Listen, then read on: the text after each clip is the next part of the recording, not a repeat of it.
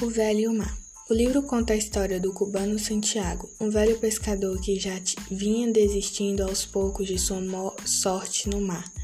Há tempos o homem não pescava grandes peixes e até mesmo o garoto Manolim, que costumava estar com ele durante as pescarias, tinha sido obrigado pela família a trabalhar com outros pescadores.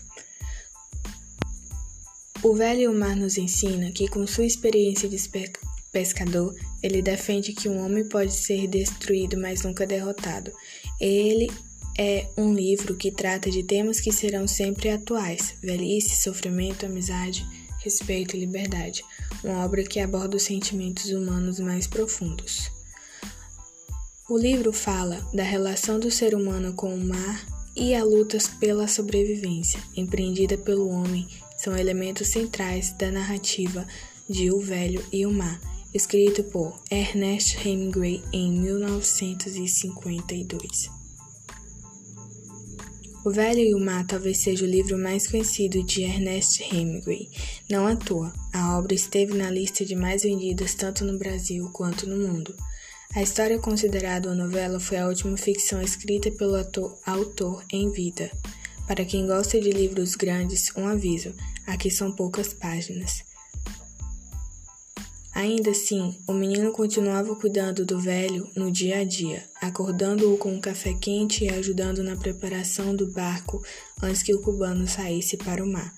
É pelo incentivo do jovem Manolim que o velho Santiago continua a sair todas as manhãs em busca de uma nova sorte no mar, mesmo achando que seu tempo já havia passado do ponto. Apenas um parêntese nessa resenha para falar sobre Manolim. A relação entre o velho e o garoto talvez seja uma das mais bonitas já contadas na literatura mundial, ainda que Hemingway não traga muitos detalhes sobre eles. É possível ver em cada atitude e pensamento dos dois o carinho e respeito que ambos trazem pela convivência. Sendo assim, após 84 dias sem pescar um único peixe, Santiago decidiu ir ao mar usando de seu conhecimento sobre seu próprio mundo, decidiu ir para longe dos outros pescadores, e a boa sorte veio. O velho finalmente pescou um gigantesco peixe que lhe rendeu dias e noites de luta para trazer o animal à tona. A maior parte do livro se passa a partir do momento em que o peixe fisga o anzol.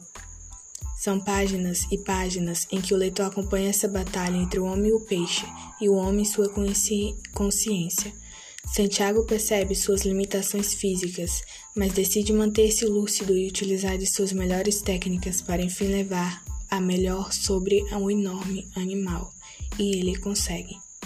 O velho mar pode até parecer uma história de pescador, mas depois de terminar, o leitor percebe que é muito mais. É uma reflexão sobre a vida, sobre o incentivo e a amizade podem fazer, sobre o poder da autoconfiança e sobre o poder de uma vida vivida com intensidade.